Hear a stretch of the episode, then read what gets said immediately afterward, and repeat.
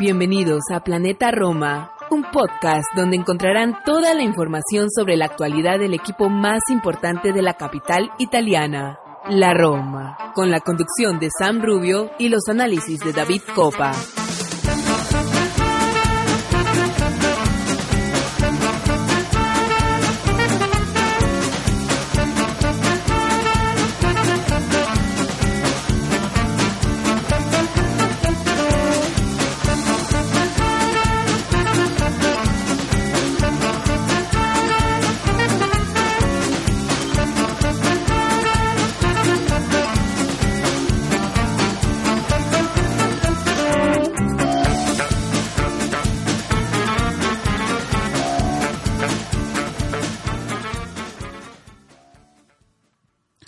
Todos, tifosi y alrosi, y bienvenidos a una nueva edición de Planeta Roma Podcast. Sam Rubio les da la bienvenida al episodio 187.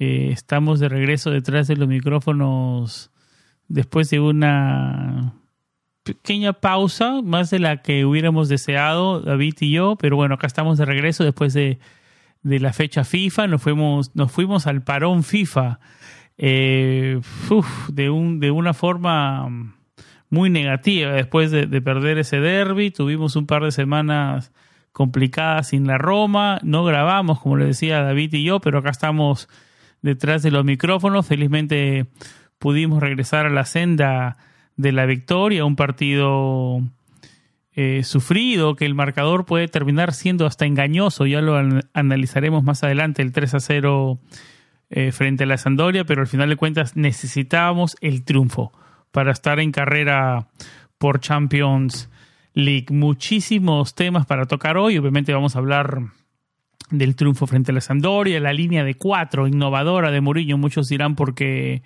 por las ausencias en, la zona defensiva. Analizaremos eso con David. Rendimientos individuales importantes. Eh, Gini Wignaldum con el gol que abrió el marcador. Eh, eh, Nemanja Matic, que cada vez se viene solidificando como uno de los puntos fuertes de este equipo. El, mediocampo, Mati, Ginis, Cristante, puede ser una solución. ¿Qué pasa con Lorenzo Pellegrini? Que se le ve muchas ganas, eh, pero no mucho fútbol últimamente. Este 2023 no ha sido de los mejores para el capitano.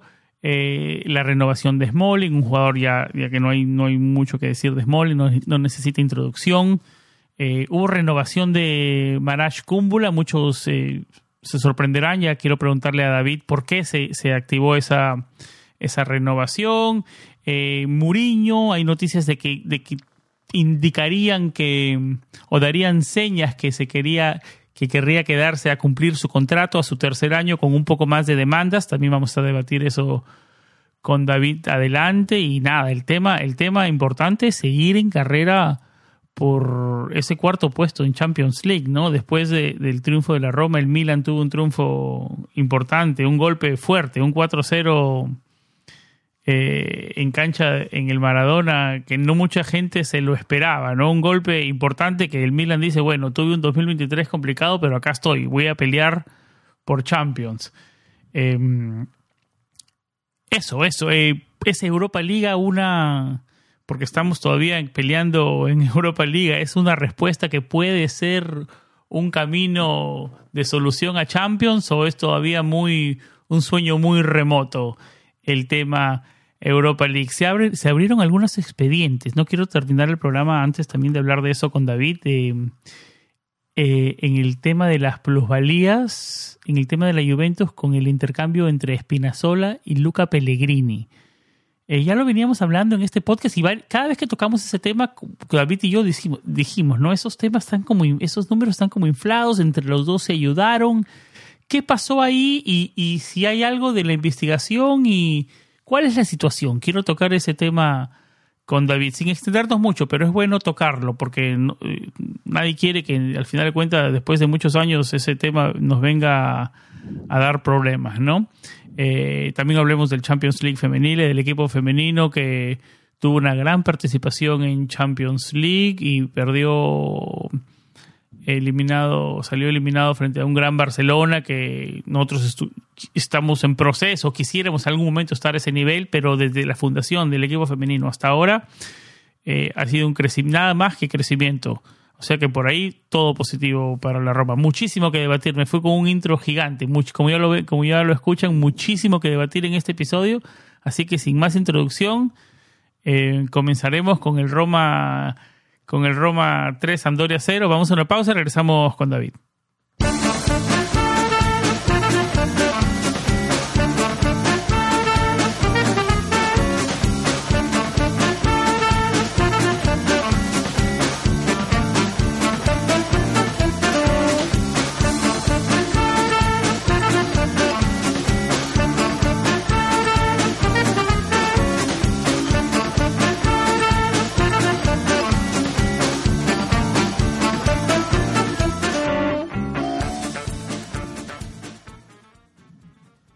David Copa, bienvenido ya al episodio 187, cada vez más cerca del 200. Eh, no grabamos, como lo decía en la intro, en, el parón FIFA.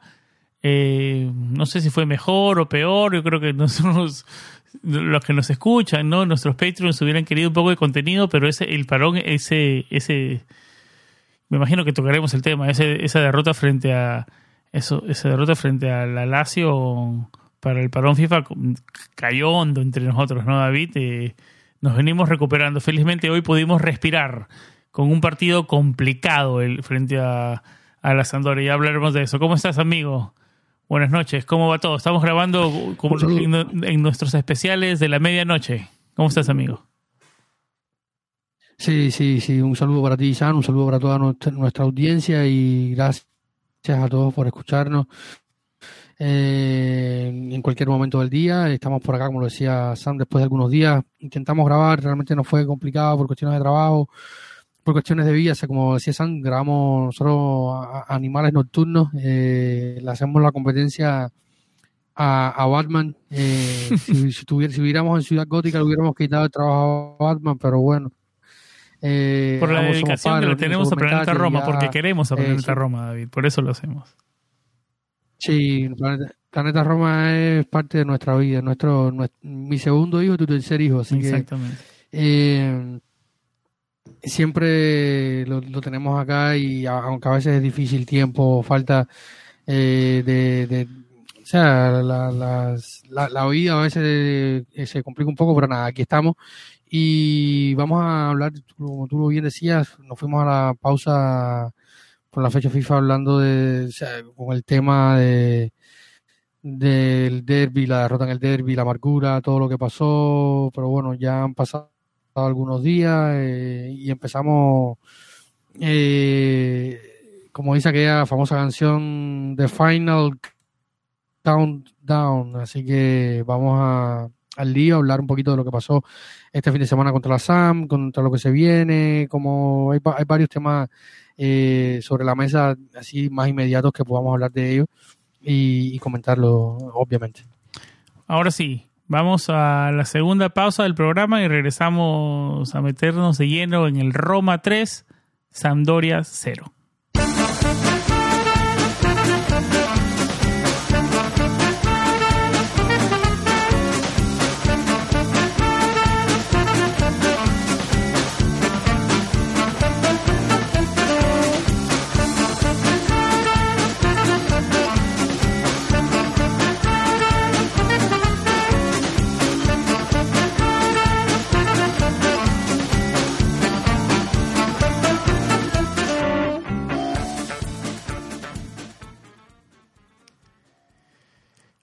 Regresamos después de dos semanas del perrón FIFA con un partido que en teoría era ganable.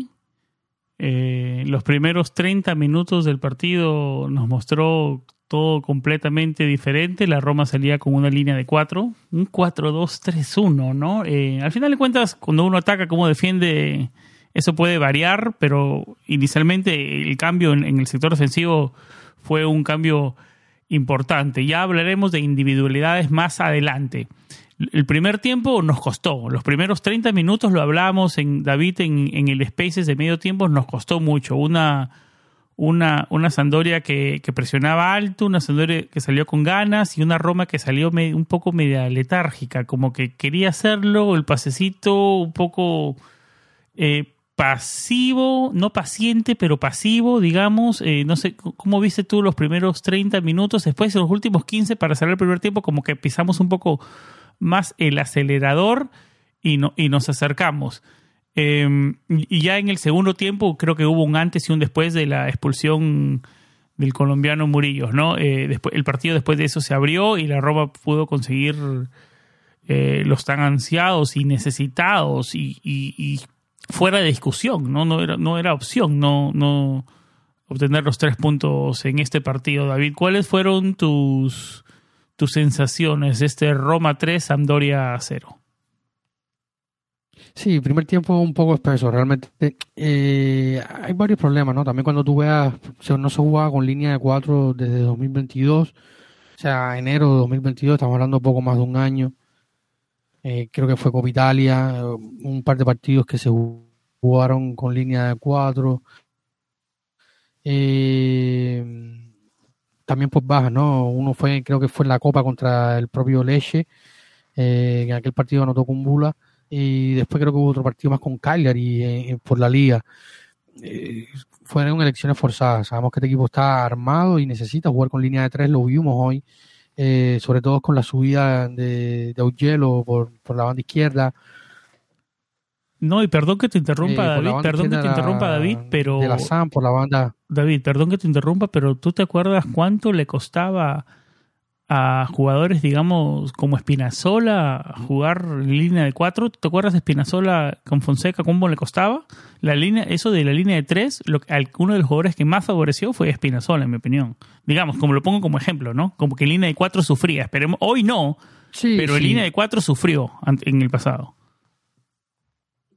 Sí, hubo. Por decir un, nombre, ¿no? Un par de Sí, o Espino, por ejemplo, lo decía el propio Mourinho tras el partido, que eh, a la profundidad con, con Diego Llorente hubo algunas veces que no se entendieron, también la, ausencia de Cristante, porque al final Cristante y Matis barren por delante la defensa, ocupan mucho espacio, ganan muchos duelos, y hoy solamente estuvo Matis, que estuvo inmenso, el partido de Matis es brutal, eh, Gini anota, mete un al palo, gol de, de Paulo, gol de Elcha, que hizo un gran partido. no, lo de Matic es notable. De Nemanja Matic es, no, no, no, no, no, podemos decir que es notable, es sobrehumano. Porque realmente Gini es un jugador que viene saliendo de una lesión, eh, a veces me da la impresión un poco que, que, tiene miedo un poco ir a los duelos, después de una fractura de tibia, de no operarse y tal, a veces da la sensación como que, que, que tiene un poco de miedo de ir a los duelos. Eh, Lorenzo no está en la mejor forma. Y, y, estos tres en la mitad de la cancha eh, les costó un poco del dinamismo, quizás lo, lo, decía nuestro querido Santi Boya, que le mando un saludo desde aquí, lo comentaba en Twitter, lo comentaba en nuestro grupo de Patreon, dicho sea de base, un saludo a todos nuestros Patreons, gracias a todos por, eh, por estar y por apoyarnos siempre, recuerden que si quieren ser Patreon de Planeta Roma, simplemente desde su dispositivo móvil o desde la web de su navegador, en su laptop. Eh, tipean patreon.com slash planeta Roma y pueden encontrar nuestro espacio y suscribirse desde la mínima cifra de, un dólar para tener acceso a nuestro grupo de WhatsApp, contenido extra y tal. Dicho esto, lo comentábamos, ¿no? Eh, con, con Santi nuestro grupo de, de, WhatsApp de Patreon, él también lo ponía en Twitter. Eh, o sea, que se que hubiera sido durante el partido, que, luego pasó en la segunda parte también a, raíz de la, de la salida de, de por expulsión de, de Jason Murillo, eh, mover un poco más hacia adelante a, a Wijnaldum porque se ve que su vocación es de tres cuartos hacia adelante, aunque en, la época del, del Liverpool podemos recordar que era un jugador que en la fase de transición sin balón hacía muy buenas coberturas, presionaba bien, ocupaba mucho espacio, top de, la Premier y, de campeón de Champions y finalista de Champions con el, con el Liverpool. No es el mismo, otra dinámica, otro contexto. Un equipo que hoy eh, o este domingo cambió de esquema después de un año eh, ante las bajas. o sea, hubo ciertas cosas que jugaron en contra de que el dinamismo no fuera el correcto en los primeros inicios del partido y en lo que uno se acomodaba, eh, tantos días sin jugar juntos, yo creo que pasó un poco factura. Y también que cuando que, que, los goles cambian partido. O sea, no, no, no es un secreto. Y esta Roma, cuando no, no, los goles, la expulsión, ¿no? Porque después de la expulsión se vinieron a los cinco minutos viendo el gol, ¿no? y antes de eso vinieron un par de jugadas que insinuábamos. eso, fue un antes y un después, cuando ¿no? cuando, cuando Claro, pero cuando la Roma es capaz de, de empezar los partidos ganando de inicio, ya es muy difícil remontarle y que el partido se les pague de las manos, se nota, otra, se nota otra dinámica, otra forma de concentrarse. Y los primeros 30 35 minutos entre que falta el gol eh, y un poco de, toda esta dinámica que venía comentándote, de que la adaptación, los cambios, una, una defensa con línea de cuatro, con, con Llorente por primera vez titular desde que llegó a la Roma, con, con eh, en fin, hubo un cambio en la dinámica y, y del esquema, de la forma en que se ataca, se corre, se defiende, que esto también evidentemente afecta, claro, el nivel de enfrente te permite hacer estos cambios y, es muy bueno que a veces hacer estos ejercicios en la práctica. Porque estábamos hablando de un equipo que como la Sandoria que creo que ha anotado 16 goles en lo que va de temporada, o sea, no, hay mucho peligro, más allá de, de Gaviadini, está fuera eh, eh, el marroquí García Sabiri, que estuvo fuera, incluso jugaron con un tercer portero, con Rabaglia, eh, que hace, si no estoy mal, hace 11 años no, no tapaba un partido de titular en la Serie A. Eh, en fin, un equipo con muchas dificultades, la SAM, una tristeza que, un equipo histórico dentro del calcio esté en momentos como este, incluso eh, si no mantiene la categoría que hoy parece un imposible, puede incluso tener que irse a una refundación, a la Serie D. El año que, fallecen gente tan histórica del club como Sinisa Mijailo y o, es complicado, ¿no? Va a ser difícil para San, pero era un rival que te permitía estas libertades y, que poco a poco la Roma fue alzando el ritmo y ya el minuto 30, 35 hacia adelante fue otro equipo, un equipo que presionó, corrió, ocupó espacio, hubo casi siempre en, campo rival y luego se solventó de la mejor manera el, partido. Em, podemos hablar, David, ahora sí de un poco de actuaciones individuales. Eh, estamos de acuerdo que a ver, tenemos un podio, estarían Matic, Wijnaldum, Dybala, esos tres. Eh, ¿Cuáles fueron? Esos son mis tres. Eh, ¿Cuáles son tus mejores jugadores del partido? Mira, me gustó mucho Elcha, que eh, está teniendo una gran temporada.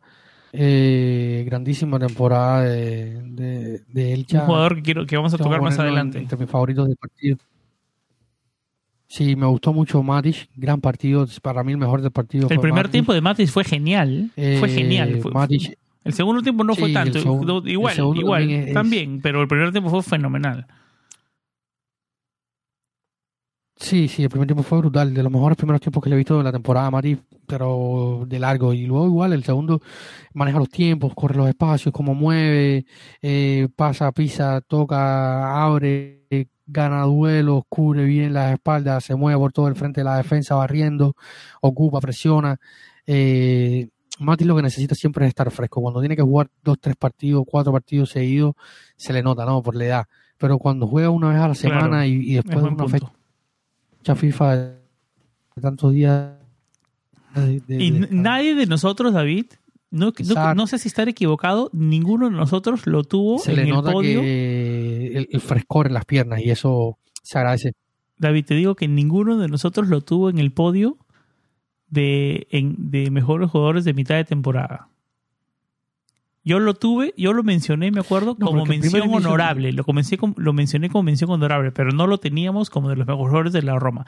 Eso quiere decir que este 2023, este 2023, empezaba a mejorar este 2023 ha sido monumental, ¿no? Pero toda la temporada ha sido un jugador sólido, digamos. Y cuando llegó mucha gente decía, ¿qué decía? No, es un jugador Matic, no sé qué decir, viene de la Premier, es una incógnita, es un jugador ya de edad. Yo, yo era uno de ellos. pero, pero ¿por qué? ¿Por, por la edad? ¿Por la edad o por qué? No, porque, porque como venía jugando, era uno de los jugadores, o sea, formaba parte de un Manchester United que también es un contexto complicado, que ha cambiado mucho entrenadores, plantilla y tal, y tal y tal, que ya todos conocemos, no hace falta hacer esa historia. Y era, formaba parte de un grupo de, de esos jugadores dentro del United que más balones perdían en zonas claves, que más sus pérdidas de balones llevaban a goles rivales y, tal. O sea, había una serie de elementos que hacían pensar de que venían de, de, una época mala. Eh, la diferencia, una, la marca el contexto de la Roma, que es completamente otro, la Serie A es otro, José Mourinho, que es clave, y, y su relación con José, evidentemente, y su rol dentro del equipo es completamente diferente al que tenía eh, en el United y, y, sin duda esto se, se, va notando. Yo, yo lo defendí mucho aquí, o sea, como mismo no me criticaba su llegada al pasar la temporada, cuando se criticaba mucho ese doble pivote con Cristante, yo los defendí mucho aquí. Y en Twitter y en varios lugares cuando hablé el, del tema. Claro, el tema de conversación de primera eh, mitad de temporada era no pueden jugar juntos, ¿te acuerdas? Exactamente, no pueden jugar juntos, no pueden jugar juntos. y Cristante no pueden jugar juntos. Fue el tema por seis meses han sido exactamente y, o sea la temporada se ha ido fraccionándose en diferentes problemas en diferentes eh, situaciones que se han ido dando que han ido afectando el juego de la Roma pero sin duda para mí el, mayor problema que ha, sido la constante tanto en la primera parte como en la segunda es el gol que luego vamos a estar hablando de ello pero bueno para cerrar la idea del partido contra Sam mi podio Matic Elcha me gustó mucho Diego Llorente gran partido Llorente esa era mi mención honorable. Contra Real Sociedad. Bien defensivamente, en defensa y en ataque. participativo. Sí, y el partido contra, contra, la, contra el Sassuolo que perdimos también, que salió, entró, volvió a salir, pero hizo muy varias, eh, varias coberturas defensivas importantes. O sea, es un tipo que cuando sale a la cancha eh, lo hace bien, tiene una experiencia. Alguien, alguien me lo comparaba hoy con Kumbulo y yo decía, es que no, no, no hay color, sobre todo por la experiencia de recorrido. Yo, Llorente es un tipo que, por ejemplo, debutó en el, en el último partido de, de, José Mourinho en el Madrid, o sea, viene con otro gen futbolístico integrado, de, una cantera exitosa, de un club exitoso. Y hay jugadores que la Serie A les cae bien, y son inteligentes tácticamente y que caen bien en la Serie A. Esperemos que sea su... pero Más, más allá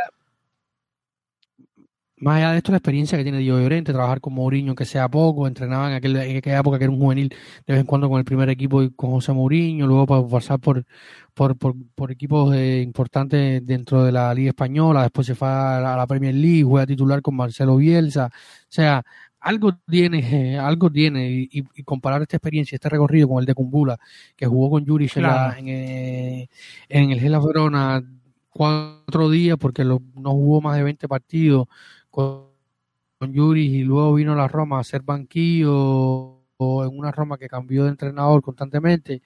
Eh, ahora tenemos cierta estabilidad, con Mou, pero o sea, comparación, esa comparación de quizás no, lo bueno que, que, que, es, que, que el sosiego, la hora como maneja el balón y tal, Llorente, que el propio José Mourinho eh, lo felicitaba al final del partido, ponderando esto, ¿no? El, manejo del balón.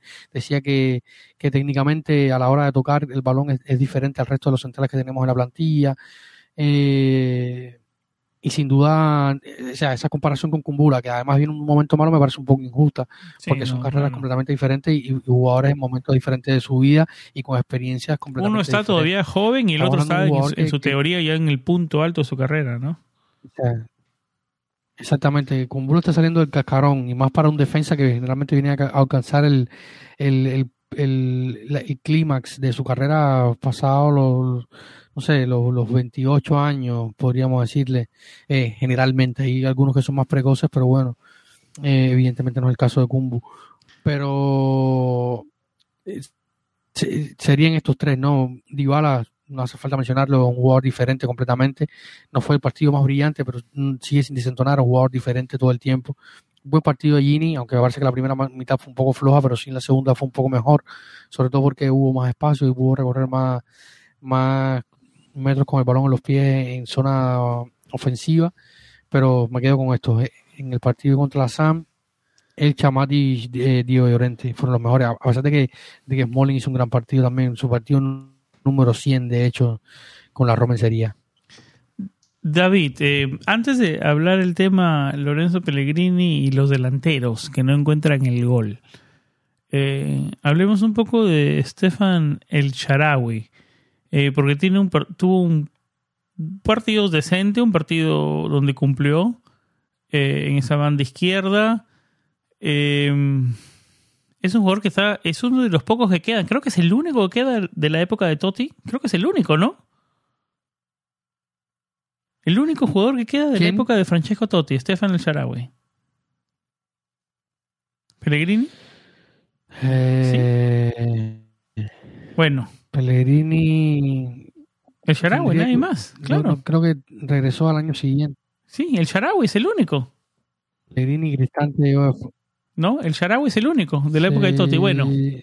David, un jugador que Sí. tiene altas y bajas. eh, este, este 2023 está siendo un año, un buen año para él.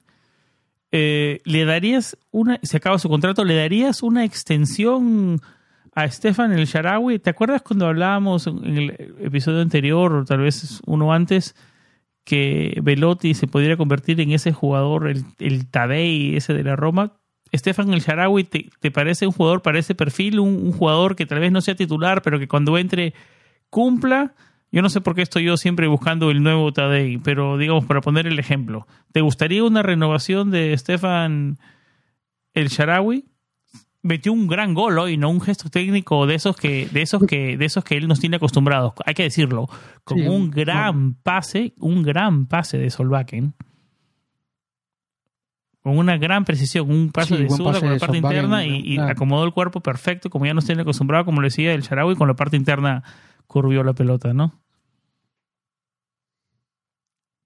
Sí, una, quizás una de las cosas que podríamos reprocharle a Mourinho en el del partido contra Sama es que no metió los cambios antes porque se vio, se notó frescura y ya con la con la eh, quizás hubiera entrado antes y hubiera tenido más chances porque hizo un gran pase para un gol Entonces, del no Charaui si- marca de la casa sí. esa, esa definición del Charaui dentro del dentro del área esa es marca de la casa del, del Charaui Sí, no, no sé si te diste cuenta en el momento del primer gol de la Roma, estaba hablando Murillo, Murillo con Solbakken, le está dando instrucciones, metió gol a Roma y Solbakken va que le sigue dando instrucciones y Murillo lo Sí, mira y le dice, espera, espera, espera.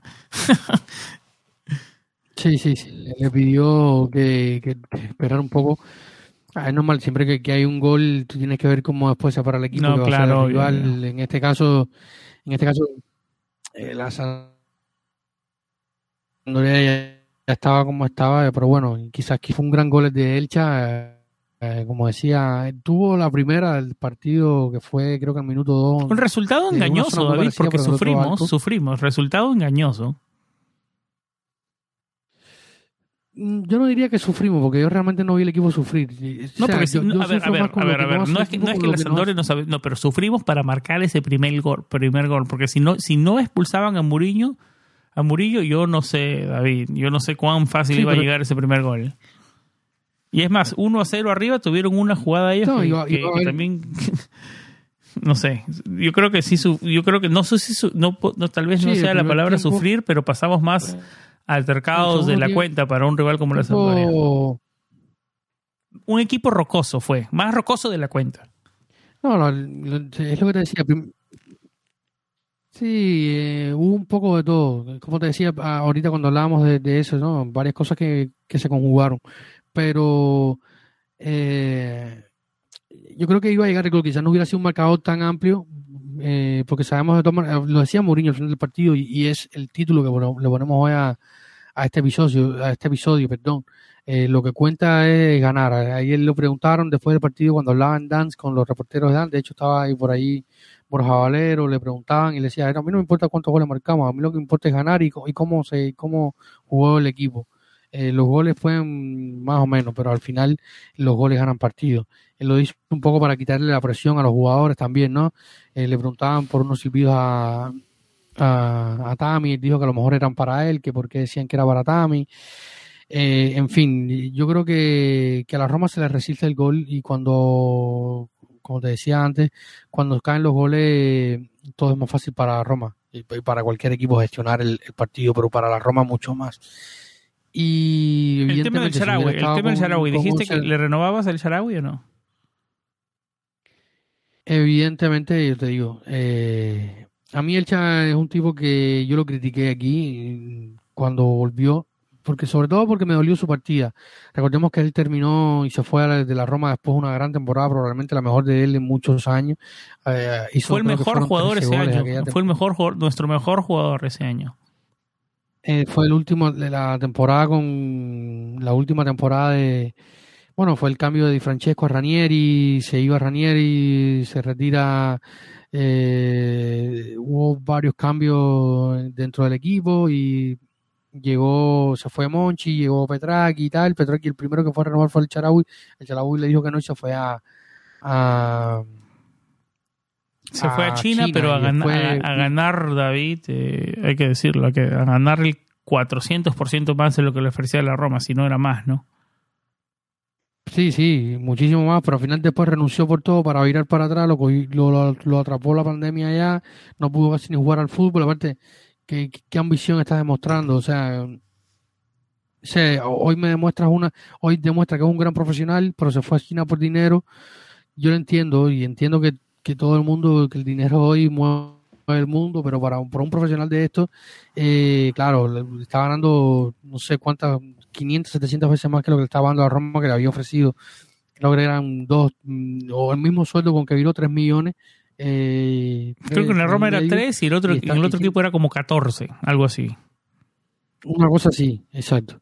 Y, y cuando Ira renuncia a todo aquel sueldo eh, para recibir los tres que le habían prometido antes, y en fin. Pero en, tu mejor momento, en un, momento de transición de la selección, donde estaba siendo convocado incluso por Roberto Mancini, eh, o sea, yo no entendí esa decisión, me molestó mucho y luego cuando volvió, o sea, las últimas dos temporadas de Charaui han sido poco nada. De hecho, esta temporada tiene más goles que en las últimas dos en Serie A. O tiene, ha marcado esta temporada cuatro goles, en las últimas dos marcó tres y uno. Eh, en cada, tres en una y eh, tres en una y uno en otra. Eh, fueron los goles del Charaui. O sea, también hubo periodos de transición, problemas físicos, la adaptación, en la, la pandemia, volvió, viró y tal y cual pero hoy yo te digo, es un jugador que con José Mourinho, que es un tipo que también le puede sacar el extra eh, a, varios jugadores. De hecho, eh, Dejan Stankovic, el entrenador de la Sandoria, varias veces hace la, anécdota del 30% extra que le sacó José Mourinho cuando llegó al Inter. Y Mourinho siempre te saca ese extra, ¿no? Lo reconvirtió en carrilero, lo ha, lo ha puesto a jugar de segunda punta, por derecha, por izquierda. Eh, y si sigue José Mourinho, yo lo renovaría a la baja, ¿no? Eh, yo creo que, incluso sin Mourinho, eh, eh, renovarle a la baja por un par de temporadas más y extenderle el contrato. yo creo que ahí está la clave. ¿Cuánto, el cuánto tiempo? ¿Cuánto tiempo? Yo no creo, el, ahí está, porque viene el problema. El, jugador va a querer cuatro. El jugador, el jugador va a querer cuatro. La ropa le va a querer ofrecer que dos. No, no, no, si, si él quiere cuatro años, no, no, no podemos darle cuatro años. O sea, la Roma no puede darle cuatro años al. Eh, eh, es un jugador que tiene que la Roma 30 años. 30 años, 158 días. O sea, un, si, fuera un, un central como Smolin, que tiene un, que tiene yo no sé, yo, yo tengo que pensar un poco más lo del Sharawi. O sea, todo en, en, en, hace indicar que un jugador que sí, ¿no? pero no sé qué, qué, a dónde queremos apuntar en el futuro, ¿me entiendes? O sea, no sé. Dos años Sí, o sea, es, entendible, es entendible tu idea. Bastante profesional, que, que, conoce el entorno, que tiene una buena relación con la afición, que conoce el vestuario. No, y que es un jugador que, en la cancha, en un momento a otro, de un momento a otro, con un, con un segundo de magia, te puede solucionar un partido. Exacto, le cae un balón como el de hoy y te lo mete. y es un tipo que te, que te crea, no para titular. O sea, tú tienes que saber. Eh, saber su rol. Claro, cuáles son los roles de todos dentro, dentro de la plantilla. O sea, cuando tú sabes tu rol dentro de la plantilla, no hay problema. Y, y Mourinho ha hecho entender a Charaui que sus roles de suplente, que sus roles de, de, de, estos, de estos días, cuando hace falta. Y es un tipo que no hace lío, que no sé qué, que está tranquilo, que cuando hay que jugar juega, que cuando hay que o sea, y, cuando hay que adaptarse se adapta. Claro. En fin, yo creo que, esto es lo positivo. Eh, cuatro años yo no se lo daría definitivamente, eh, ni tres. Yo le doy dos, quizás con opción un tercero a favor del club. Porque el Charaui a sus 30 años y antes, durante, cuando era más joven, ha tenido problemas físicos, lo hemos vivido en la Roma. A los 30 años está buscando tu último gran contrato, ¿no? Hay que tenerlo, hay que, hay que poner eso en la balanza también, ¿no? Sí, pero lo han, venido, lo han venido buscando de Turquía, aquí allá, en la Serie A, ¿dónde jugaría hoy? Eh, El equipo de mitad de tabla hacia abajo. O sea, con suerte, no sé, en la Fiore no lo veo, que es de los que estaba eh, en mitad de hacia abajo. Con Juris en el Torino, eh, no sé. Eh, el Bologna Torino, de Torino puede ser una buena un buen destino. Es que no sé, que no, sé, no sé, no sé. Torino el Torino ataca de otra manera, las presiones, los corre, el corre, no sé. Yo creo que estoy contigo. si, si sabe su rol, si sabe su rol y a, y a, un, a, un, salario reducido, no sé cuán reducido, porque también es un jugador, es un jugador seleccionado, ¿no? Un buen balance. Podría ser que, no sé, podría ser, eh, podría ser, sí, sí. Es un jugador, como le digo. Si estamos, hablando. Es un jugador que te puede solucionar un partido. Un millón por temporada, un millón. Un millón y mm, medio. Voy a querer un poco más. Uno, dos, un, hasta dos, ¿no? No, no, no, yo dos no le doy. 1.5 por, o sea, los tres, lo, que recibe hoy, los 3.5 o los, los 3.2 que recibe hoy, se los divido en los próximos dos años. No sé si un tercero a favor eso, David, de verdad Era que, sería, sería más fuerte si fuera obviamente, obviamente de si eres la Roma estás perfecto, pero que, que él acepte, ¿no? Bueno, no, si no quiere aceptar, pues que terminará jugando en la Liga Turca o en un equipo de mitad de tabla hacia abajo en la Serie A. O sea, estar en la Roma requiere sacrificio. David, antes de hablar de los delanteros y su falta de gol, hablemos de Lorenzo Pellegrini. ¿Por qué le viene costando tanto este 2023? Se le nota ganas, pero poco fútbol, pocas ideas, poca lucidez de Lorenzo Pellegrini. ¿Cuál, cuál, qué análisis haces del rendimiento de Lorenzo? No, el, propio Lorenzo lo decía antes del partido, que no, no está haciendo, o sea, le está faltando, ha faltado los goles de Pellegrini. él dice que, o sea, Mourinho ha dicho que ha tenido algunos problemas físicos, él después sale y dice que no, que no ha tenido problemas físicos. Lo cierto es que no ha sido una buena temporada para Lorenzo Pellegrini, no ha sido una temporada buena eh, habría que estudiar a fondo a ver cuáles son los motivos. Algunos dicen que es Dybala, que, que no se adapta, o sea, que, ha chocado un poco con su rol, pero al final él, iba a tener otro rol, que iba a ser más el Mikitarian de esta Roma, eh, porque eh, estaba previsto, José Mourinho tenía previsto al inicio de temporada que él partiera desde el doble bigote junto a Cristante en la titular,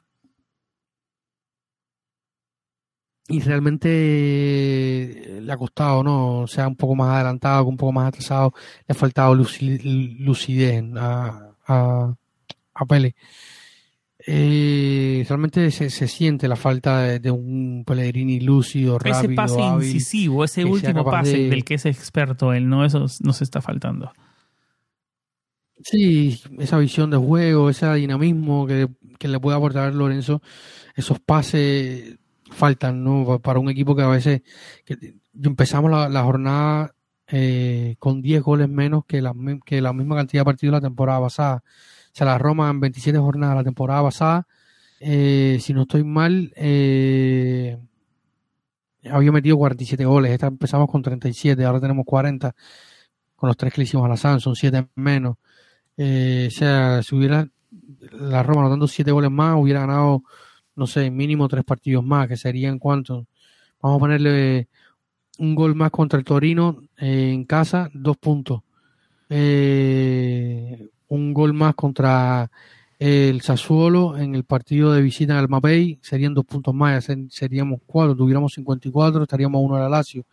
Y si ponemos un gol más, eh, en el partido contra Atalanta en casa, donde tiramos tanto, tanto a puerta, tuviéramos 55, 55 puntos. Si en ese partido, que fue uno de los más ofensivos y donde más la, Roma tocó la puerta en la primera parte de temporada, hubiéramos hecho dos goles para ganar el partido, la Roma tuviera cuánto? Eh, 57 puntos y estaría segunda ahora, dos encima de la Lazio, a pesar de perder el derby, a pesar de perder eh, en Cremona. No estoy contando partidos como el de Cremonese, como el Sassuolo que fue un accidente en casa o, u otro, ¿no? Eh, partidos que, que, Torino en casa, Sassuolo y, y Atalanta, o sea, en fin, Eh, lo cierto es que la, que la Roma ha sufrido el gol y, y, los goles de Lorenzo Bellerini han faltado y ha faltado su lucidez también. Eh, y esto se nota dentro del, del equipo. En el, partido contra, contra, contra la SAM lo pudimos notar. Sí, sí, sí. no sé, es, es, cuestión para analizar el momento de Lorenzo. Esperemos que nos ayude para este final sprint de temporada. Ahora sí, David, hablemos del tema delanteros. Eh, Tammy Abraham no la mete. Eh, los números de Tammy Abraham en Serie A. Por acá los tenía, a ver. Em, bueno, los perdí. Eh, esperen un segundo, acá los tengo. En Serie A. Seis goles, tres, asistencias tres asistencias. Creo que tiene un gol más y una asistencia más en, Europa Liga. Em, ¿Cuál es el problema? ¿Mental? Lo decía, lo decía Mourinho. El problema es mental, tiene que, es de confianza, se le ve frustrado, se le ve nervioso con esa tarjeta amarilla. En algún momento hasta varias personas decían tiene que cambiarlo porque ahora lo expulsan en el primer tiempo, que se les notaba medio nervioso, ansioso.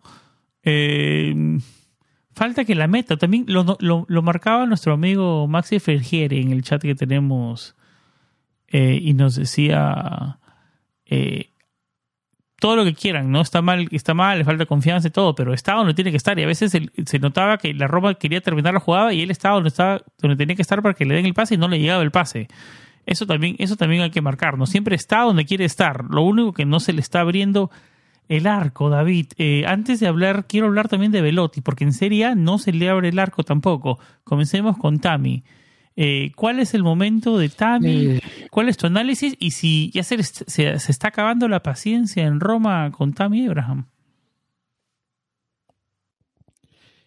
San, el fútbol, el, fútbol hoy cada día más es de momento y, y, va muy rápido. Necesitas un rendimiento inmediato rápido porque si no se olvida rápido lo, que, lo que pasó, lo que hiciste en, este caso, ¿no? Y también un delantero viene de 30 goles la temporada pasada, casi 30 goles.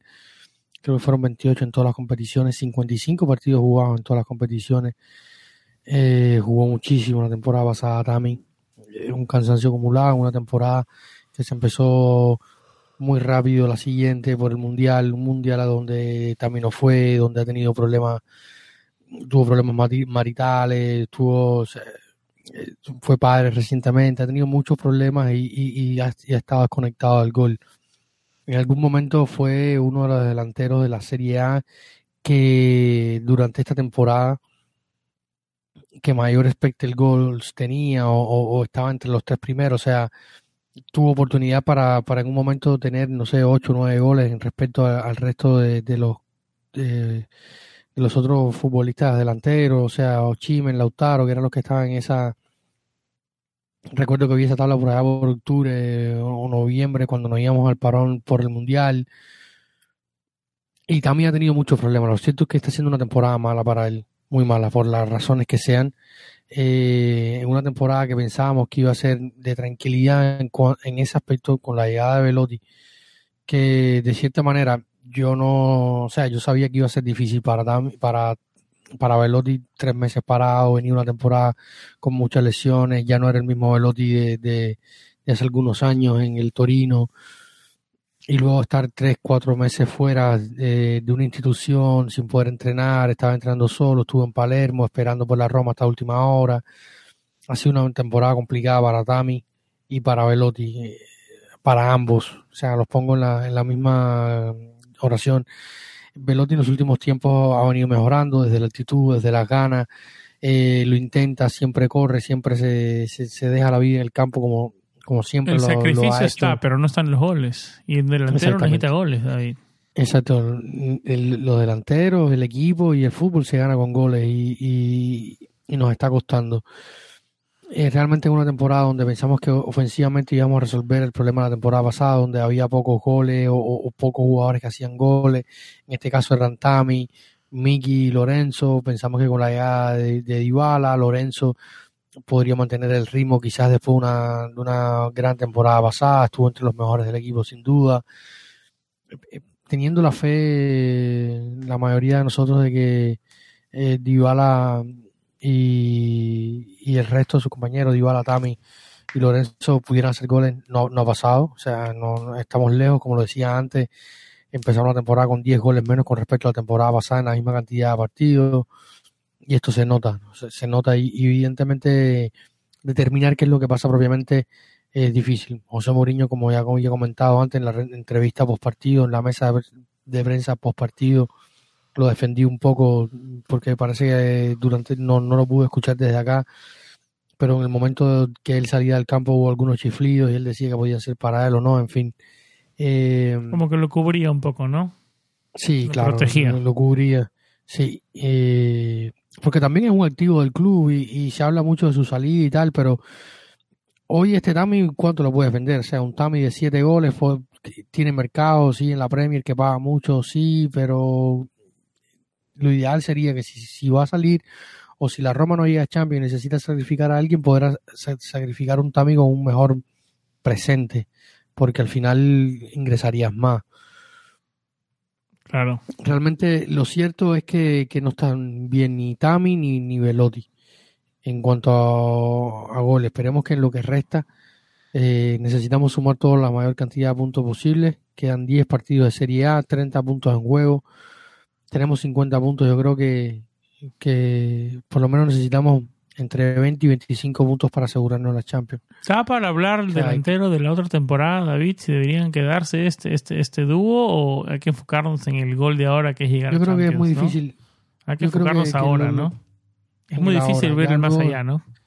Es, es muy difícil porque pueden pasar muchas cosas. Y la temporada todavía les resta. Quedan dos meses sumamente importantes. La Roma tiene que ganar y, y ya este tema podemos reabrirlo dentro de un mes mes y medio podemos empezar a, a elucidar con más claridad lo que podrá pasar en la siguiente temporada, quién se queda, quién se va. Sin Champions sí te digo que sí se van a ir algunos, eh, varios incluso. Algunos sacrificados, otros que no podrán seguir, varias renovaciones sobre la mesa. Smalling, hablemos del tema de Smalling y su renovación, David. ¿Es buen momento para eso? Sí, yo creo que podemos hablar de eso porque han habido varias renovaciones. Vamos a empezar. Smalling y Kumbula, ¿no? En el sector ofensivo. La de Kumbula a muchos romanistas les, parecerá, a muchos romanistas les parecerá un poco extraño, pero quiero que le expliques cuál es la situación de los dos. El tema, el tema de, de Kumbula, su renovación que entra en, en, en, triple, una triple renovación cristante que ya se viene hablando hace mucho tiempo, falta la, la oficialidad, está renovado eh, según el informe que presenta la FIFA y la Federación Italiana de Fútbol, eh, cada año se presenta un informe, un balance económico y tal, que, es obligatorio presentarlo con los gastos, los ingresos, movimientos económicos que se hacen, porque hoy inevitablemente a veces veo comentarios, sobre todo en las redes de, de, de Planeta Roma, las redes sociales, que el equipo tiene que debemos exigirle más al equipo, que que es cierto que, el equipo tiene que hacer tal y más cual y que debemos olvidarnos de la economía. Hoy, eh, desgraciadamente, la economía está estrechamente ligada a lo que pasa en el campo. Hay que velar por las cuentas, hay que velar eh, por todo lo que pasa dentro y fuera del campo. Por una parte la deportiva, por una parte la económica, porque si no van al unísono, eh, hay problemas en ambos lados porque hoy la prensa sobredimensiona todo, cambia todo, eh, es bastante difícil eh, gestionar estas cosas. Y, una de estas cosas es la renovación de, de Marchacumbula. Eh, hace un par de días Filippo Biafara en la versión digital del Tempo anunciaba su, su renovación con la noticia a raíz de, que se desprendía de la información que ofrecía la Federación Italiana de Fútbol, que también habló de los pagos a, a, a los agentes y sigue siendo la Serie A el equipo que, la Serie A en este caso, la liga, que más gasta en cuanto en pagos y bonos y de utilidades a los agentes, tanto para ventas como para entradas. Y de este informe general se desprendía la información de que Marachá Cumbula había sido renovado. El albanés, como todos sabemos, llegó en el verano del 2020 a la Roma eh, con una valoración total de 29.5 millones, casi 30 millones, en, una negociación que estuvo incluido hasta tres jugadores, Mercetín y, y, y, Cancelier y dos de los más conocidos de ellos. El otro fue otro chico de la, de la primavera. Pero como decía, detrás de la decisión de, renovar a, a eh, hay una maniobra económica de la Roma, ¿no? Eh, la necesidad de hacer espacios dentro del presupuesto para mantenerse dentro de los límites del fair play financiero con el acuerdo que se había firmado con la UEFA hace algún tiempo y que tanto se ha hablado en los últimos tiempos de nosotros sobre todo, ¿no? Bula en los estados financieros eh, tiene un coste anual de amortización de 6.2 millones de euros y la Roma necesita disminuir este este costo, este este número o estas cifras, estos 6 millones de euros, ¿cómo tú lo, cómo tú lo disminuyes? Eh, alargando el tiempo en que va a estar en el club, su, su amortización sería menor. Eh, por lo tanto, el, daño residual es menos y, entonces se hace eh, que el, se, renueva hasta 2027 eh, porque su, su margen sería de 5 años y esto de esta forma aproximadamente se puede reducir el valor a la mitad de lo que estamos hablando. Entonces, este es el movimiento de, de Kumbula, que también en este informe se habla de la renovación de, Pietro Boer, que es el tercer portero, y de la de Cristante, que ya habíamos, lo hemos hablado varias veces, estaban varias publicaciones en nuestra, en nuestra web. Esta es la renovación de Kumbula. Ahora el caso completo diferente de, de que Marco Jurich, un periodista de los que le tengo bastante estima porque ha trabajado con, con Sky Sport, ha estado formando parte por varios años de la redacción de, de Yaluga Di Marcio, que sabemos que es un gran experto de calcio mercado y uno de los que mejores fuentes tiene. Eh, comentaba que la Roma mejoró un poco la oferta, la oferta que ella le había hecho a, a hace algún tiempo. Eh, le hizo una oferta ahora a la alza con 3 puntos, o sea, manteniendo las cifras exactas que tiene él, 3.8 millones de euros anuales por las próximas dos temporadas, eh, incluido algunos bonos. Y, espera, o sea, este mes eh, Chris Smalling tiene que determinar si sigue o no sigue eh, con la Roma. O sea, ya este mes, este mes. Este mes es lo que dice la, la, la noticia publicada Marco Yuri en exclusiva en el diario romano La República. Esperemos que pasa. Ya, yo te digo, yo creo que la Roma ha hecho su máximo. Algunos hablan que la Roma siempre tiene problemas con las renovaciones, la Roma eh, no da más, la Roma no ofrece más dinero, pero estamos hablando de un futbolista de 33 años de edad. Eh, a finales de, este año va a estar cumpliendo los 34 años en, en eh, y estaría en el club hasta los 37 años aproximadamente. Por lo tanto, no puede hacer mucho más. Un contrato sí estás pagando por el presente, a futuro es, incierto, ¿no? Eh, sí, claro, estás, estás pagando por su presente por un futbolista de 33 años que te puede dar, esperemos que te pueda dar dos temporadas más a cierto nivel. Pero la Roma no pudo ofrecer una locura porque eh, los Freaking y, y Thiago Pinto han pasado mucho trabajo para disminuir todos los números. En este, en, este informe que comentaba de los pagos de a los agentes, eh, la Roma estuvo llegó temporadas con Monchi a pagar 27, 28 millones anuales eh, a los agentes. Hoy paga 21. Eh, en comparación con el año pasado, son 5 millones menos. Porque la Roma y los Freaking tienen una forma de trabajar diferente. Esta Roma y los Freaking tienen una forma de trabajar diferente.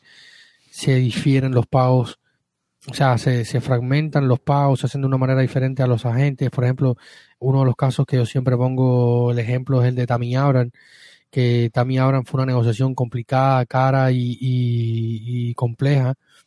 El pago a los agentes de, de Tammy Abraham, en este caso, se hace por cada ventana de transferencias que eh, Tammy Abraham, esté en la Roma, se le, se le hace una parte del pago del bono. Ellos te dicen, mira, nosotros te vamos a pagar 2 millones eh, en, en prima por la transferencia de Tammy Abraham. Pero esos, esos dos millones te los vamos a pagar por cada, por cada ventana que él esté en la Roma.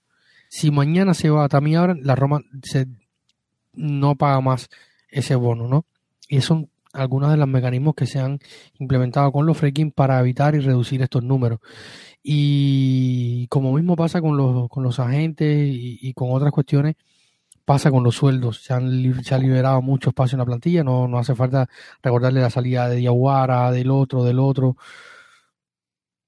Todos jugadores, de hecho, en los próximos seis meses van a salir los últimos dos hijos eh, de Monchi, Vianda y, y, Corish, que pasa muy bien su tiempo en Roma. De hecho, eh, creo que fue padre hace unos días. Eh, la felicidad para nuestro Modric. Y, por ejemplo, en los sueldos de, de Corish y Vianda son casi 3 millones, 2 millones y medio. el sueldo en dos jugadores, en dos jugadores que, que están de vacaciones en Roma. Entonces, eh, la, Roma, la Roma viene arrastrando legados, momentos, malas negociaciones. Y si quieres, podemos darle un salto directamente al expediente que se ha abierto dentro de la investigación Prisma eh, en cuanto al tema Spinazzola Pellegrini. Sí, sí. Eh, que es un tema que, también está sobre la mesa y que es una situación heredada de los fracking. Que, por ejemplo, esta buen punto. Es una situación heredada, es buen punto el tuyo. Exacto, heredada de un, de un director deportivo que venía de la, de la, de la directiva anterior, al que, por ejemplo, los Freaking también tuvieron que pagarle de su bolsillo una indemnización por lo que pasó con Jim Palota. Recordemos que Jim Palota despidió a, a, Gianluca Petraghi con sus razones o no, pero de la manera incorrecta. Este reclamó, fueron a los tribunales. No sé si lo recuerdan, toda la información está siempre en planetaroma.net www.planetaroma.net los pueden encontrar así en la, en la web y ahí pueden leer esa historia de hace algún tiempo. Gianluca Petraghi terminó demandando a la Roma, eh, ganó la, la, demanda y los, los creo que tuvieron que, indemnizarle unos 5 millones, una cosa así. O sea, son situaciones heredadas que han venido dándose y, y este caso de Spinazzola Pellegrini es una de porque fue un movimiento que se hizo entre ¿Crees que llegue a mayores David esa situación y que la Roma pueda de alguna forma ser Yo creo que no. Yo creo que no, la Roma está siendo investigada porque está la Juve implicada, que la Juve sí tenía un sistema montado para hacer plusvalías con esto. La Roma tiene un solo movimiento con la Juventus de este tipo, que es el cambio Spinazzola Pellegrini. Pero a mí se me sorprendió eh, eso de esas cifras cuando recién cuando pasó eso. Me, llamó la atención. Me llamó era, la atención. Era, era algo que estaba de moda en ese momento que, que claro, cuando hay un fair play financiero, obliga a los, a los clubes a moverse y a, inventarse variantes para, para mantenerse dentro de los límites y estas son variantes, como la del caso como el caso Kumbula, perdón, está este caso que lo han hecho varios clubes, Barça, eh, City, la Juve tenía un sistema propiamente, pero bueno, yo no creo que pase a mayores. De hecho, eh, por dos instancias los tribunales fiscales y deportivos de, de, la Serie A y de Italia se ha dicho que por un movimiento no hay manera de sancionar. en este caso la Roma en un solo movimiento. Se está siendo investigado porque eh, dentro del marco del caso Prisma se pidió a todas las, a todas las em, fiscalías de las ciudades, de los equipos que habían tenido movimientos con la Juventus, que se hicieran estas investigaciones. Boloña, Génova, Torino, eh, en fin, se estaban dentro de esta investigación, la Roma no quedó fuera, se les mandaron los, los archivos eh, y los papeles del caso, se está investigando y simplemente eso. Yo creo que no va a pasar a mayores realmente porque al final eh, decía la Corriere del Sport eh, en una noticia que ya todas las operaciones de la Roma habían sido de los últimos años de la Roma fueron revisadas por los, las instituciones económicas pertinentes a raíz de la salida de la Roma de eh, eh, la, cotización en bolsa. Cuando los lo, lo fracking los fracking logran hacer el el listing que es como se llama la salida de, de la bolsa de valores. Recordemos que la, la, Roma era uno de los tres equipos que cotizaba en bolsa. Junto a Roma, claro. Exactamente. Eran los tres equipos que cotizaban en bolsa. La Roma salió de la bolsa y para poder salir de la bolsa tenían que revisar toda tu, toda tu economía, movimientos económicos y tal. Y estuvo revisado este y no se encontró nada raro. Evidentemente sí hay algo raro porque hubo una inflación de la plusvalía y esto fue también, eh, volviendo al tema Petragui, uno de los temas que llamó la atención de, James Palota porque era una de las formas en las que iba a trabar eh, Gianluca Petraghi teniendo en cuenta la buena relación que tenía con Fabio Paratici y con Andrea Agnelli de su época en Torino. Eh, entonces, parece que por suerte en aquel momento salió Petraghi, no incurrimos más en este tipo de situaciones, pero no debe pasar nada raro. Em, David, em, el tema Muriño, el tema Muriño te quiero hablar porque han salido reportes de que al final se cumpliría el cumpliría su tercer año de contrato y se quedaría un año más con el equipo. Eh, también se decía que él quisiera un poco más de poder y demandaría un poco más de toma de decisiones. Me imagino que a la hora de contrataciones, eh, habiendo tú hablado tanto tiempo y habiendo desplayándote tanto y explicándonos el, cuán importante para la Roma es eh, mantener las, las finanzas o arreglar poco a poco las finanzas, eh, ¿Cuánto eso frena lo que quiera Mauriño para la próxima temporada, si en todo caso fuera a cumplir su, su tercer año con el equipo? Mira, es complicado. Lo hemos comentado, lo venía comentando antes, y, el tema de la economía con la Roma tiene que ser tratada directamente por los dueños, porque al final son los que están poniendo la plata. Yo se lo respeto y se lo entiendo. Y él mismo lo decía al final del partido contra la SAM, que él eh, es un empleado y que los Freaking le preguntaron por qué los Freaking habían estado en el estadio, que si había reunión, que si se hablaban. Y en fin, dijo que sí, que qué bueno habían estado en el estadio, que espero que se habían ido contentos. Después en mesa de prensa la volvieron a preguntar y él dijo, déjame ver si, si puedo encontrar eh, directamente las palabras de José Mourinho para citarlas eh, mm, textualmente lo que dijo José Mourinho al final del partido en la mesa de prensa eh, post partido donde hizo respondió cuatro o cinco preguntas en la sala de prensa de, de, Trioria. le preguntaba, creo que era alguien del, mensajero, Máximo Cecchini, del mensajero, le preguntaba, porque José Mourinho estuvo en hace unos días, puede encontrar la nota también en nuestra web, en la Universidad Gregoriana de Roma, con el cardenal portugués que ya él había, se había entrevistado con él en algún momento, es una entrevista muy bonita, de las mejores entrevistas que he visto de un entrenador en los últimos años. Eh, respondiendo a la invitación de la Universidad Gregoriana, y estuvo hablando, lo del hinchada de la Roma y tal, hablando muy bien, y le preguntaba eh, el periodista en cuestión eh, sobre su permanencia y tal en, la Roma, y él decía, o sea, decía, algo muy bonito se ha construido con todos estos registros que se, de, gente que viene al estadio. Siempre sold eh, out, incluso en momentos en los que los resultados no son muy buenos.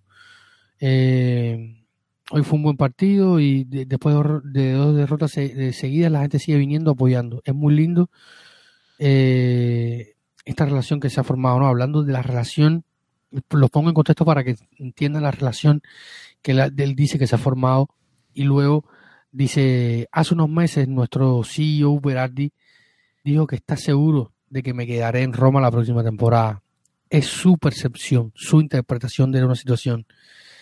Eh, si este señor Cesaroni, Cesaroni es Iván Cesaroni, el, director de Corriere del Sport, uno de los diarios deportivos más importantes de la Serie A, y, o sea, de Italia y de la prensa deportiva italiana, era el que dio la noticia o la primicia acerca de la permanencia de José Mourinho en la próxima temporada. Y decía, si, es, si esta vez el señor Cesaroni dijo esto, es su percepción, su interpretación de la situación. Se le garantizo que no le diré a nadie sobre esto. Mi situación es muy clara. O sea, cuando dice sobre esto, sobre su futuro. Mi situación es muy clara. Desde el punto de vista contractual, todavía tengo un año de contrato y nada más. Eh, aquí podemos pensar de que quizás va a cumplir eh, este año eh, o, lo que le queda de contrato va a respetarlo. Luego dice, el fútbol es el fútbol. A veces los contratos no son lo más importante. Y luego cuando dice esto, y, uno pensando en la relación que, se ha, que ha creado con la afición, lo, lo, muy querido que se siente en Roma, y quizás hablando un poco de esto que tú preguntabas, me preguntabas, San, sobre el poder eh, que quisiera tener él eh, a lo mejor él teniendo un poco más de, capacidad de gestión, de poder y tal. Y, De convencimiento con jugadores de nombre importante, ¿no? pero es difícil porque si no hay Champions no van a venir jugadores importantes, porque si no hay dinero Claro. no van a venir jugadores importantes. Entonces hay un poco de todo. Eh, yo pienso que, que dicho esto de José Mourinho, eh, yo podría esperar que mínimo termine sus, sus tres años de contrato. Pase lo que pase, si vayamos a Champions o no. Más allá de esto no lo veo. Mm, sin llegar no a Champions, mejoría. yo no sé, David. No, no, me, no pongo las manos al fuego que se quede si no Yo llegamos tampoco, a Champions. Yo tampoco, si llegamos pero a mi Champions sí lo veo más accesible, ¿no? Yo te digo, pero mi percepción, más allá de todo esto, eh, yo creo que es que va a respetar los tres años de contrato José Mourinho. Luego, sí, eh, está el tema Champions. Y para mí es un, es un game changer esto, ¿no? Puede cambiar la ficha sobre la mesa para muchos, incluido para él. Eh, y tener que, tener que cambiar de entrenador significa tener que volver a empezar, más allá de todos los jugadores que van a salir. Probablemente no renueve Smolin, probablemente nos renueven eh, al Charaui quizás, por poner otro ejemplo. Eh, no se va a hacer nada por la permanencia de Gini Wijnaldum, que hoy parece difícil, sobre todo por, el, por los costos de la operación. Recordemos que es una opción de compra de 8 millones, más un sueldo de 7 que tiene Gini, tendría que rebajarse bastante el sueldo si la Roma pudiera incluso pagar los 8 millones de la transferencia. Entonces, hay muchos, se vendrían muchos cambios sin Champions. Eh, y habría que ver qué puede pasar, porque habrá que tendrás que sacrificar a uno o dos. O sea, si se te van Smolin, eh, por poner otro nombre, como decía el Charawi, Gini no, no se mantiene, se van a ir los que están a préstamo, Llorente y, y Madi. Eh, tienes que Lo de Llorente lo decía, lo decía Mateo, no tengo los números exactos, pero tiene un número alto su reno, su, su, su, digamos su más de 15 millones, más de 15 millones, complicado, complicado. Más de 15, más de 15, así que es complicado. Tendría, tendría que romperla, ¿no? Ser un Smalling más para que, para, digamos, para a esa edad que la Roma piense en, en, en rescatarlo, ¿no? Exactamente. Entonces, eh, pasa lo mismo con Madi, que tiene una opción de compra de, de unos 10, 11 millones de euros. Eh, entonces, después tienes que sacrificar a dos jugadores más, por lo menos. Eh, no sé, Roger y, y Tami. Bueno, Eh, tendrías que ya dos defensas menos, un delantero menos. Habría que ver si se renueva a, a Velotti, porque la, el- la- Velotti firmó un contrato con la Roma que creo que por dos años, pero siempre a favor de la Roma con las renovaciones para los años siguientes. Y dependiendo la cantidad de, de objetivos deportivos, minutos jugados, goles anotados. Eh, los tipos de contratos eh, que tú decías que son que como que la Roma construye un tipo un tipo, de, Trata- un tipo de seguro, de insurance, como se Sí, dice. trata de, cubrir- sí, sí, trata de cubrirse de alguna manera para no verse en, en- en riesgo en ciertas situaciones y no pasa lo que han pasado, que, que tienes un Ensonsi, para que no pasen locuras, exacto, jugadores cobrando 5, 4, 5 años sentados en el banco dando vuelta por Europa en préstamos que no, no, no resuelven nada. Entonces, es, es una situación complicada y compleja, eh, valga la redundancia, y, y, dar más poder a José Mourinho es, complicado. Yo, yo entiendo que quizás habría otro tipo de poder que no entendemos sobre, la decisi- sobre las decisiones que toma Pinto en el mercado, pero al final Pinto se ha cansado de repetir que toda decisión de mercado es consensuada con el entrenador. O sea, yo, yo me rehuso a pensar de que, de que Thiago Pinto haga lo que hacía Monchi con, con Di Francesco, que me le saque y le quite un jugador de la plantilla sin consultarle y luego que se las arregle. Yo creo que yo, yo creo que en eso estamos todos de acuerdo y que con José Mourinho no pasa esto. Y porque tampoco es, la forma de trabajar de Thiago Pinto. Nunca lo ha sido ni en el Benfica y ni ahora en la Roma. O sea que no sé cuánta jurisdicción más quisiera él, por ejemplo, en el área de Thiago Pinto.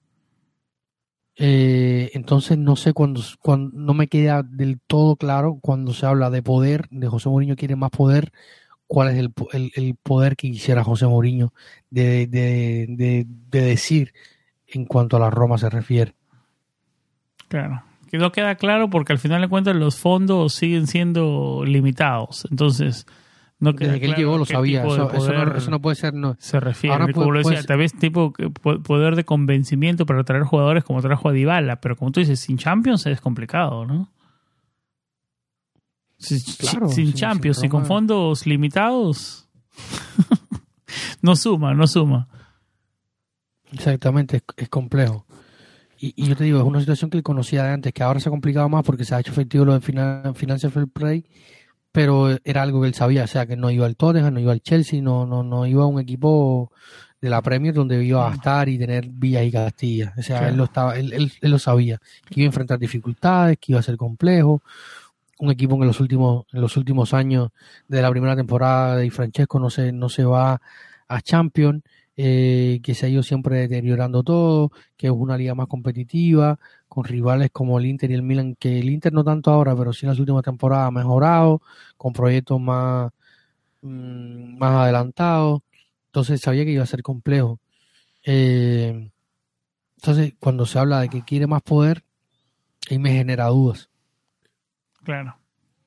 Veremos cómo se desarrolla. Lo único que sí podemos estar todos de acuerdo que Champions es vital, ¿no? Para las aspiraciones de, la Roma, ¿no? Para futuro. Eh, David, no, no, quiero ir cerrar, no quiero cerrar el episodio sin hablar de las Giallorose. Eh, el equipo femenino que tuvo una gran actuación en la edición femenina de Champions League, llegando hasta los cuartos de final, eh, perdiendo con un poderosísimo Barcelona, que en la categoría de mujeres, digamos, en otro nivel. Eh, un equipo que, se creó no hace muchos años, David. Está en su cuarta temporada, si no estoy equivocado. cinco años, cinco años de En su quinta temporada cinco años de creación y nada, comenzó con unas temporadas no tan bien, más o menos, y poco a poco fue mejorando. En, ligas eh, comenzó cuarta, quinta, sexta, después eh, segunda, luego de la lluvia, y este año pintamos para campeones, David. No, no quiero hablar muy temprano, pero pintamos, pintamos, para, pintamos muy bien con uno, dos, tres, 2, 4, 5, por 6 partidos más por jugar, por 18 puntos por disputarse. Estamos a 8 puntos de ventajas de la Juventus, 54 puntos la Roma, 46 la Juventus, por 18 puntos por jugarse. Tenemos un partido importante frente al Inter. El siguiente es el sábado 15 de abril, después en mismo Roma-Juventus, abril 22, yo creo que se va a definir muchísimas cosas, Roma Fiorentina, abril 29, Milan-Roma, mayo 13, Roma-Inter otra vez, mayo 20 y Juventus-Roma, mayo 27. Ahí se vienen buenos partidos y también nos espera la final de la Copa Italia frente a la Juventus. Muchos partidos Roma-Juventus, equipo femenino en lo que se viene en las próximas semanas. Notable el, crecimiento de este equipo, ¿no, David? Eh, Betty Babagnoli era el entrenador, después pasó a ser eh, director deportivo, el tipo, un tipo Tiago Pinto. Alessandro Espuña llegó del Empoli y un equipo renovado, jugadoras de nivel, eh, con jugadoras que han estado acá desde el comienzo, ¿no? Como Ana María Sarturini, Bartoli, que es la capitana, ¿no? Eh, este equipo ha mostrado mejoría de verdad. Estuvimos, a ver, perdimos con un gran Barcelona y pintamos para para grandes cosas temporada en, eh, en liga local y esperemos que sigamos en este camino, ¿no? Sí, es un equipo que, el crecimiento ha sido exponencial eh, en todas las categorías. La, Roma femenil es dominadora en varias categorías, o sea, de las inferiores eh, dentro del fútbol italiano femenil.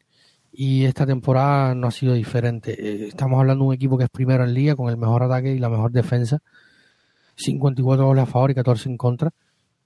Hay que decir que la particularidad de esta temporada en la Serie A es que se, más allá del profesionalismo, que se, se declaró profesional el, fútbol femenino en Italia, la liga tiene un formato diferente, es un, una, una, una liguilla hasta la primera parte y la segunda parte de la temporada, si podemos llamarla así, la liga se divide en dos, en dos, eh, en dos pools. Un pool que lucha por el escudeto, que tiene equipos como Roma, Juve, Fiore, Inter y, Milan. Y el otro tiene, eh, perdón, los equipos que luchan por el descenso. Sassuolo. Eh, como Woman, como Woman, Parma y Sampdoria. Exactamente. Y es una Roma que ha ido creciendo año tras año. Como tú lo decías, Betty Añoli, que fue la entrenadora, la primera entrenadora de este, de este equipo, eh, hace dos temporadas ya está, está haciendo la segunda, hace dos temporadas dejó el banquillo para dedicarse a la, a, la gestión.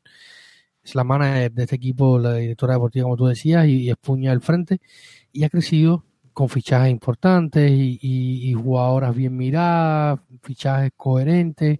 Manuela Giuliano, Valentina Giacinti, Gianna Grey, Andresa, la brasilera que ya tiene un par de años acá, que tiene muchísima cal calidad, Elena Linari sí. en defensa. Sí, jugadoras internacionales. Andresa ahora va a jugar la finalísima, como, como la finalísima de lo, del masculino, pero se va a jugar la, la finalísima del, del femenino.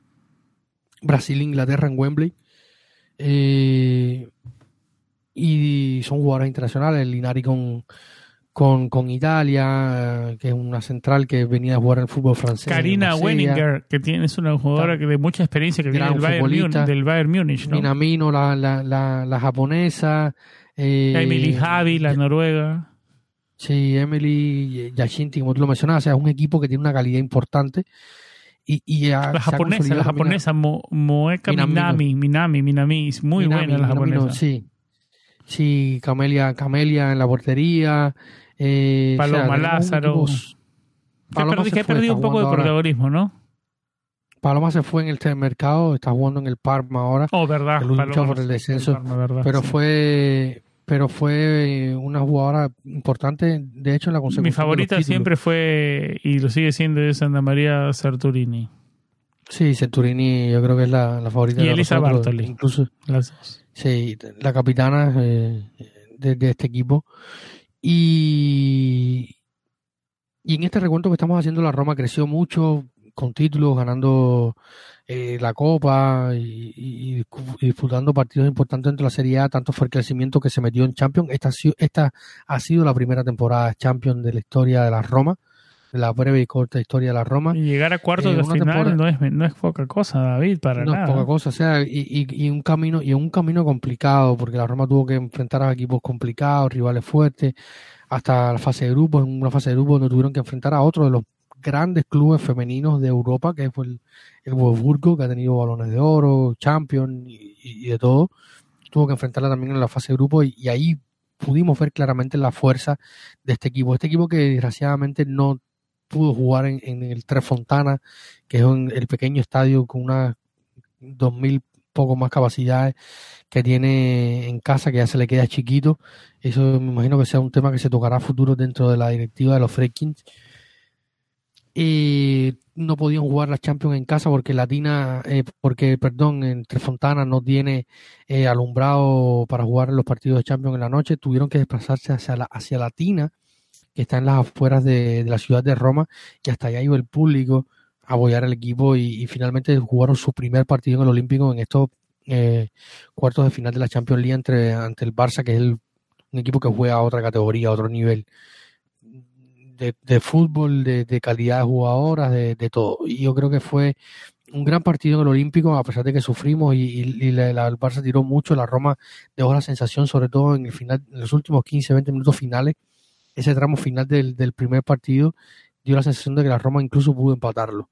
Y luego pasó lo que pasó en el Camp Nou, ¿no? Un estadio más de 55 mil personas, ante un rival tan duro, se comió una oleada pero como di dijeron todas las muchachas y, y Espuña también, se, nos qued se quedan con la experiencia y con las ansias de volver a estar ahí y competir ahí. Yo creo que eso es lo válido por un equipo tan joven y tan de reciente creación, que en cinco años estar jugando en los cuartos de final de la Champions League ante el rival más fuerte del torneo y, y, y el actual dominador del fútbol femenino, yo creo que, que tiene que ser un, un trampolín para, para seguir compitiendo asiduamente. Y ahora como tú lo decías, el objetivo es el, el, el Scudetto, que está a un paso. La, la Roma Esa solo palabra no se utiliza en ese podcast, David. Voy a tener. No, pero este es el equipo femenino. El equipo femenino Voy a tiene tener otro que serle. O- pero es que el, equipo, el, equipo, el, equipo femenino tiene otro ADN. Eh, se cree, tiene otra, eh, otro, otro karma, por así decirlo. No es el karma del equipo eh, masculino. Y entonces eh, tienen 54 puntos sobre los 46 de la Juventus, así que todo esto dependerá de, de, de cuánto pueda la Roma eh, seguir con este paso. David, eh, ¿algo más para agregar en este episodio? Creo que cubrimos todos los puntos que queríamos hablar, ¿no? Se viene, Sí, bastante información. se viene el Torino la más- próxima semana, se viene muchísimo fútbol, no hablamos mucho de lo que se viene, esperemos, esperemos grabar otra vez esta semana, porque Esta así como regresó el fútbol, ten- tenemos que regresar nosotros, se nos complica, Sí, pero siempre están ahí las ganas, las ganas están ahí siempre. Sí, sí, sí. También nos habíamos quedado un poco bajón con lo que lo pasó en el, en el derby. Nos complicamos un poco por cuestiones de trabajo y no habíamos podido grabar, pero estamos de vuelta y, y nada. La próxima semana, mm, o, o en esta semana que comienza, porque estamos grabando ya la madrugada del día lunes, eh, 3 de abril, eh, vamos a seguir grabando y esto, eh, sin duda, vamos a hablar de lo que se viene, el mes de, de abril, los partidos. eh, Tenemos una parada rocosa en. Torino el sábado, David. Sí, un rival complicado que, que siempre con Juric es competitivo, así que estaremos hablando de esto en los próximos días. Me gustaría también que regrese nuestro segmento alrededor de la Serie A en algún momento, David, porque, Si, gra- si grabamos durante la semana podemos hablar un poquito de esto, porque lo que te ha digo porque, porque nuestro amigo. Luciano Espaletone no nos está ayudando mucho que digamos. No, de todas maneras, no tiene que hacer nada por nosotros. La, la Roma misma ha tirado los partidos. O sea, eh, yo, yo, yo prefiero incluso que, lo- que los rivales eh, directos sigan ganando. Y, aunque nosotros no ganemos y perdamos y empatemos, porque así me voy a sentir menos mal. Porque si no terminamos entrando en Champions, los únicos culpables vamos a ser nosotros. Sí, claro. O sea, no, no, más claro que el agua eso. No puedo estar más de acuerdo contigo que eso. nunca, nunca antes los rivales habían dado tantas, habían fallado tanto y nosotros teniendo tan buenas oportunidades por delante desaprovechadas. O sea, Sí, ver la Si tabla ahora. Imagínate O sea, es si, no ganábamos hoy, David, si antes, no mira. ganábamos hoy, era Cam- misión casi imposible llegar a Champions. no, era dedicarse a la, a la Europa, a, a la imposible de la Europa League con, con rivales importantes. Eh, con un Bayer Leverkusen, con un Feyenoord, con un United posiblemente en la final, una Juventus, con un... Yo tengo, el- ¿Qué yo te tengo el decir? presentimiento, espero que no, pero tengo ese presentimiento que vamos a estar ahí. No sé si. No sé. Yo quisiera esperemos- pensarte esperemos que sí, vamos a estar la pero para, para eso, David, para eso tenemos que agarrar una rachita, una racha ahora mismo, así sea en liga o, o una Eh. racha de buenos resultados. Y la racha tiene que ser ya para meter un buen sprint. Así que esperemos. que- Esper- ¿Confías en este equipo? ¿Confías? Con defensa de 3, cambio de defensa de 4, no sabemos si que se Mira, yo va a tengo quedar en mucho- defensa de no- no es que no 4, de confíe, 3, sino- o sea, Yo, yo no es que yo no confíe, es que tengo miedo. claro. En este mundo tengo miedo de que se vaya Mourinho, de que volvamos a empezar No, de cero. olvídate, olvídate, olvídate de que se vaya Mourinho. Eh, Enfoquémonos en el corto plazo. Y De aquí, No, en el corto de aquí es difícil a confiar en este finales de mayo. Es difícil confiar en este equipo. Es un equipo ¿confías que en lo este mismo equipo te llegar a. Champions? Claro, es, es muy difícil confiar en este equipo. difícil. Le puede ganar a la Juventus o perder con el Cremonese. Entonces, ¿qué equipo va a salir el fin de semana a jugar? Exactamente. Ese- y, es, es complejo. Antes habla de la línea 3, línea 4, lo hablaba en Twitter. O sea, no, porque tiramos 30 veces, el, pa- 30 veces a vuelta. Lo hicimos contra el Atalanta con línea de 3 en el Olímpico también en la primera mitad de la temporada Sí. y no pudimos meter el gol. Eh, o sea, hoy lo hacemos con la línea 4, sí, lo que hoy cae el gol.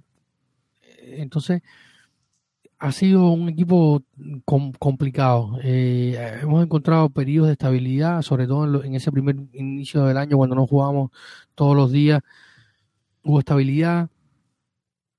Encontrar estabilidad en este final de temporada es difícil porque se vienen muchos partidos. Eh, como tú lo decías, ahora tenemos al, al Torino, después tenemos al Udinese en casa. Eh, entonces, eh, es complicado, ¿no? Hay que, hay que ganar. Tenemos después del Udinese, tenemos que jugar con el Feyenoord en casa. Un partido complicado ante un rival que está concentrado sumamente en la liga, sigue ganando, creo que llevan siete partidos ya. El Feyenoord seguido ganando en liga. Hace unas semanas, el último podcast que creo que hablábamos por, por acá, lo decía, tenía la esperanza que a lo mejor el Ajax le pudiera sacar No, le ganaron el- al Ajax. Le ganaron al Ajax. y le ganaron al Ajax en, el, en el clásico de, del- de la Eredivisie.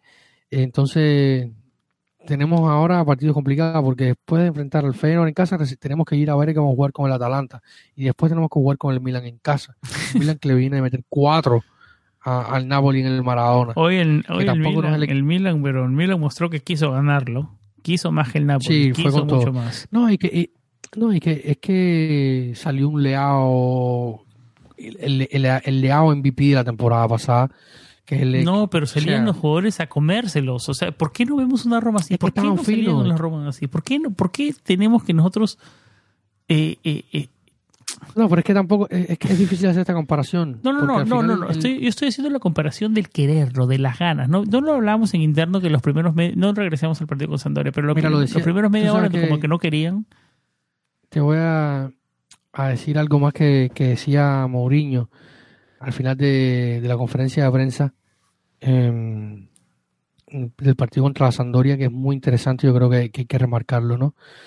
Para toda esta decía- información la pueden encontrar en planetaroma.net. Decía, siempre nuestro objetivo es que el próximo partido sea el más importante. Los jugadores de la Roma se merecen eh, que no seamos, lo- los hinchas de la Roma se, mere- eh, se merecen que no solo seamos profesionales, sino que debemos tener algo más. Ese algo más que habla Mourinho eh, es, es el sentimiento de pertenencia contra, contra gente que lleva 28 partidos metiendo sold out en el Olímpico. O sea, y, y- y nos los merecemos realmente. Yo creo que Mourinho más claro no ha sido, más, más claro ni el agua.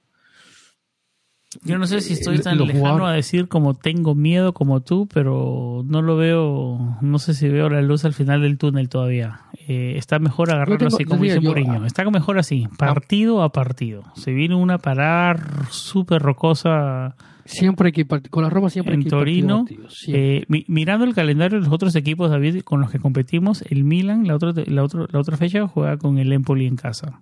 Podemos decir que el Milan podría ganarlo, ¿no? Pero bueno, si sale el Milan de, si sale el Milan de mala hora no hay partido. Si sale el Milan de la, de, la- de los últimos tres meses va a ser un Bueno, empate. dijimos que nuestro termómetro Porque sea el último partido. El Saler, pero digamos que en, en un mundo normal el Milan gana ese partido, ¿no? Salernitana, Inter. Eh, Como está el Inter, se le complica el partido igual. Eh, eso, nuestro próximo rival sería quién? El Lazio. El Lazio, sí, Lazio Juventus, el otro, el domingo 8 de abril. Sábado 8 de abril. Esperemos que- el- el- el- el Esperemos que, esperemos que Alegri vaya y David, si y- hoy perdíamos, si hoy perdíamos, nos quedábamos con 47 puntos y la Juventus con deducción de 15 puntos y todo tiene 44. Estuviéramos solamente Sí, a 3 está. si hoy perdíamos. No sé si eso es mérito No, de la sí. Juventus o desmérito de nosotros. No quiero ni pensar en eso porque me ter- ter- No, y la me- Juventus tiene eso, eso me da miedo. Eso sí me da miedo. La Juventus tiene mérito y, y si le devuelven los 15 puntos, la, la- la Juventus es, es- es segunda con 59. y la Roma sería ahora mismo sexta. Ah, igual aún- estuviéramos a un eh, punto de Champions igual, pero todo más apretado, ¿no? Obviamente. Sí, por supuesto. Eh, La presión aumenta, Sí, evidentemente. se viene el partido en Torino. Entonces- El partido en Torino también se puede decir que no podemos perderlo. No, o sea, no hay opción. No, no, no, no. O sea, Mo- Mourinho lo dice y nosotros lo ponemos en nuestro, en nuestro eh, título en este episodio, que es cuenta solo ganar. No hay margen de Solo error. ganar. No hay margen O sea, de error. Está digo- muy complicado, David. Eh, la temporada 2021-2022 se cerró cuarto puesto, cuarto puesto. ¿Es la Roma un outsider ahora en la carrera por Champions? O sea que estamos quinto. Pero es outsider para todo el mundo. La Lazio cómoda. No, no sé si decir cómoda. Hoy pero digamos si mirando si eh, cómoda digamos mirando con confianza con 55 puntos Milan O sea, si me 51 Inter 50 Roma con 50 también somos outsiders sí o sea, ahora si, hoy me, hace, si me haces esta pregunta, hoy te digo que sí. Porque la, porque la Lazio está segunda. Y porque la Roma, o sea, la Lazio tiene un sería vital un triunfo también. de la Juventus en, en- en el- en el Olímpico el sábado la verdad Sería, sería vital que la Roma gane. Bueno, que, la Roma le que la Roma gane el Torino y que la Olvidémonos, olvidémonos de nuestros rivales. Me, me voy a remitir a, a- a los, a los datos. El cuarto puesto de la temporada, perdón, 2021-2022 en la Serie A y por lo tanto tuvo puestos a Champions fue la Juventus de Turín con 70 puntos. La Roma tiene que sumar 20 de los 30 que quedan, mínimo. Yo diría que para estar tranquilos y pensar que podemos ir a Champions, la Roma tiene que sumar 25 puntos de los 30 que quedan. Si queremos ir a Champions. quizás habiendo tanta inestabilidad en lo que queda, eh, en lo que hemos visto de temporada, Con el resto de equipos, claro. Hay que tener eso, a lo en la- mejor hay que meter eso en la mo- a ecuación. lo mejor con 10 a lo mejor con 18 nos alcanza. No creo que con 18, 20 creo yo. Bueno, no sé. A lo mejor con tal- 18 o tal- 20 nos alcanza. Eh, Ah, muchísimo fútbol, David. Veremos, veremos. Vamos, va- por aquí vamos cerrando el episodio. Con ganas de Pero seguir nadie- viendo más fútbol. Te voy a decir, la última temporada que un equipo con menos de 70 puntos se metió en eh, en Champions en la Serie A fue el Milan en la 18-19 con 69 puntos. Te digo, muchos equipos, este año, este año se podría repetir porque muchos equipos están tratando de no llegar a Champions, parece. Y esa, y esa temporada que nosotros quedamos sextos, o sea, fue 69 Atalanta, 69 Inter, 68 Milan, 66 Roma. Bueno, Por lo tanto, si la Roma quiere asegurarse un puesto en Champions, tiene que hacer sumar más de 20 puntos lo que queda. Mínimo. y, queda, y O sea, y la partidos- cuota, y quedan nueve partidos por- y quedan 27 puntos. No, quedan 30, 30 puntos. 30 puntos por jugar, sí. 10 partidos, claro. 28, 38. Bueno, O sea, no, que quedan más, quedan más. O sea, estamos en la jornada, perdón, est- estamos en la jornada 28, quedan 11 partidos. O sea, somos 38 jornadas, quedan 10 partidos, sí. Perdón, sí, quedan 30, son pero quedan 10 28 fechas, David. 10 fechas, 10 fechas. Ya se 10 acabaron fechas, 28, 30 faltan puntos. 10. 30 puntos por jugar. 30 sí. puntos. No dudes O sea, lo de que los 30 dijiste, que quedan. bien. Sí, sí, no, no puedo, ya es que a estas horas de la madrugada cuando grabamos ya No, pasan los efectos del café y empieza a ganarme el sueño.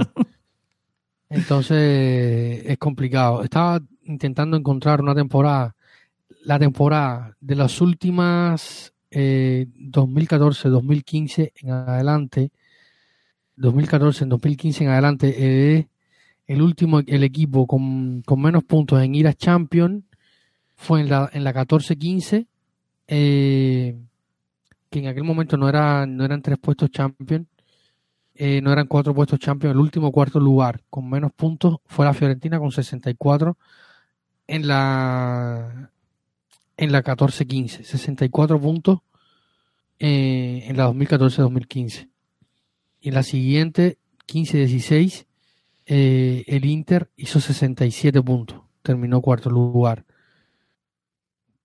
Entonces, eh, era una época de, de donde el calcio no estaba, su- no estaba tan competitivo como ahora, donde la Juventus hacía 90 puntos fácil. Eh, siempre, 80, 88, 90 puntos hacía la Juve. Así que, eh, imagínense que, la- que si, la, si el Napoli gana todo lo que queda, puede hacer 101 y no igual el récord de la Juve de Conte, que fue un 102. Ese año que nosotros tuvimos 85 puntos. Exactamente. Bueno, yo no sé, yo no sé, yo no sé, yo no sé qué tan fuerte lo veo al Napoli. Eso ya va a ser tema para nuestro nuestro tema No, eso podemos-. Ah, hay, que, hay que ver si, si, si qué, qué cambia este, este resultado. Este, claro, que cambie y, y cómo afronta ya los partidos de Serie A, digamos, ¿no? Con, con ese colchón que tiene. Pero bueno, esperemos. Igual yo creo que ya el título lo tienen en las manos. David, ¿algo más antes de ir cerrando este episodio? No, no, no, no. Eh, nada más que agregar. Muchísimas gracias a todos por escucharnos. Recuerden a todos que si quieren ser Patreons de Planeta Roma, simplemente patreon.com o se descargan la app, buscan Planeta Roma y se suscriben por la módica cifra de un dólar y pueden tener acceso a nuestro contenido eh, exclusivo y formar parte de nuestro grupo de WhatsApp de Patreons y y parte de la otra familia y siempre estamos conversando, hablando, debatiendo, analizando y, y, y conversando siempre sobre, sobre la Roma. Así que nada, eh, gracias a todos por escucharnos y, eh, feliz de poder volver a, los episodios de Planeta Podcast. Muchísimas gracias a todos los que se quedaron aquí hasta el final, más de una hora y media de programa. Eh, regresamos a la senda del triunfo, que es lo más importante. Podemos hablar todo lo que queramos, pero siempre es más fácil hablar con los tres puntos encima. Se viene muchísimo fútbol. Eh, no sabemos qué esperar para el resto de la temporada, pero estaremos con nuestro equipo ahí. Yo, yo me quedo con lo que dijo Mourinho de partido a partido. No tengo ojos más lejanos que no sea lo que va a pasar este sábado en Torino. Así que esperemos sacar un episodio para hacer una previa. Si no, intentaremos sacar algo en Twitch y si no, nos vemos después del Torino Roma del sábado. Intentaremos, como les digo, sacar un episodio o algún tipo de contenido antes. Igual siempre estamos en los spaces de medio tiempo y algunos análisis por partidos. Así que nada, muchísimas gracias a los que se quedaron con nosotros, muchísimas gracias a todos nuestros Patreons, a todos los que nos siguen, a todos los que interactúan con nosotros. Eh, siempre con vibras positivas y como siempre, lo más importante, Forza Roma. Chao.